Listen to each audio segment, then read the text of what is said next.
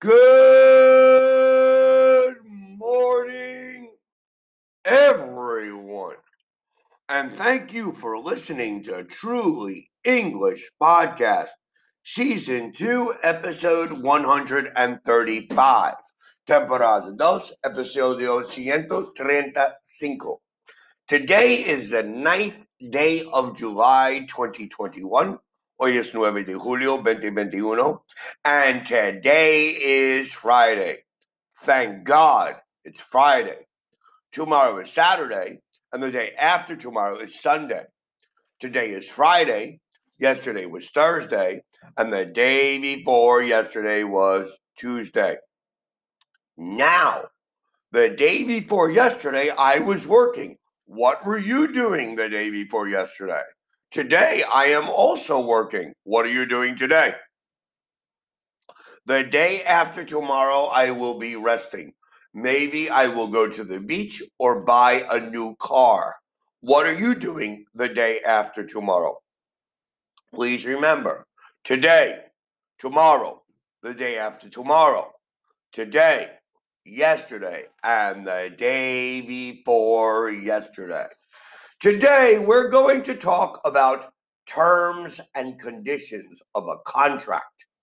For example, number one, regular bank statements will be sent to you by mail, listing recent transactions, all your transactions, your positives and your negatives.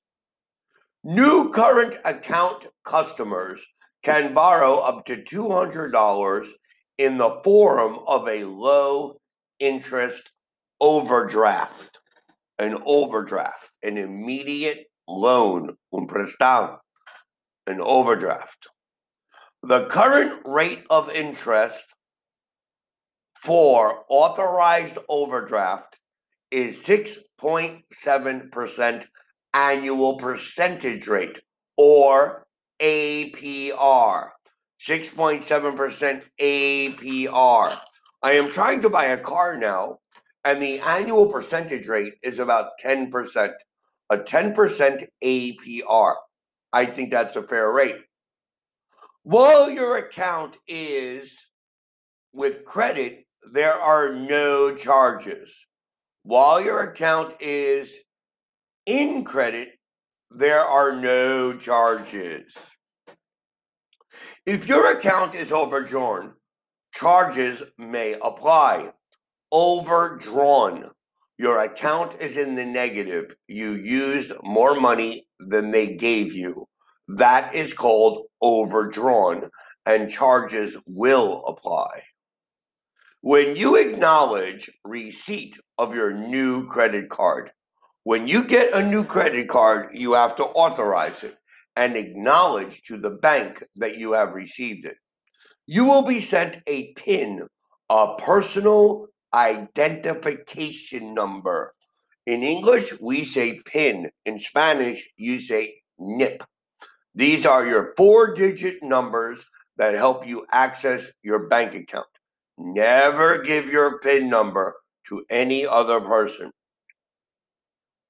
You will need to enter your PIN each time you use the card. You will need to enter your PIN each time you use the card. Two or more customers may apply for a joint account. A joint account is a bank account, credit account, savings account, checking account with two names. Current account holders may apply for a Bank of America credit card. Current account holders may apply. Account holders, if you have an account with the bank, you may apply for the credit card. Credit cards will be issued if you have money. Credit cards will be issued if you have money. No. Credit cards will be issued subject to status. Subject to status. Therefore, if you pay your bills on time, you have a good score in the credit bureau, you can get a credit card. You may close your account at any time. You may close your account at any time, closing the account. Now, if it's a credit card account, normally you can't close it. You must wait until you pay off the entire balance. So you cannot just close an account. You have to pay it completely. Okay. Please remember those words. They're very important words that we must memorize when we deal with banks and credit. A few prepositional combinations. React. When we use the word react, we use the preposition to.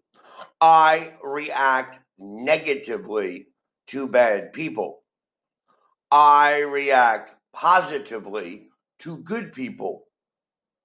If we use the word refer, we use the word to. I refer to the book. I am referring to your father. She is referring to her boyfriend. If we use the word insist, we use the word on. I insist on punctuality. Here in our school, we insist on studying. Do you insist on doing your homework? Does your mother insist on cleaning the house?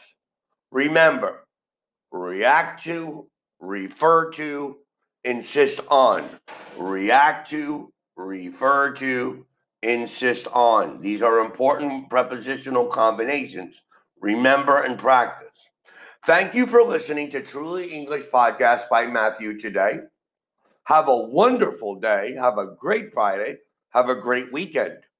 Please send us your request for future episodes and your comments to www.trulyenglish.com.mx or to our Facebook or Twitter accounts or here in Anchor Podcast. We look forward in receiving your comments and requests. Thank you and goodbye.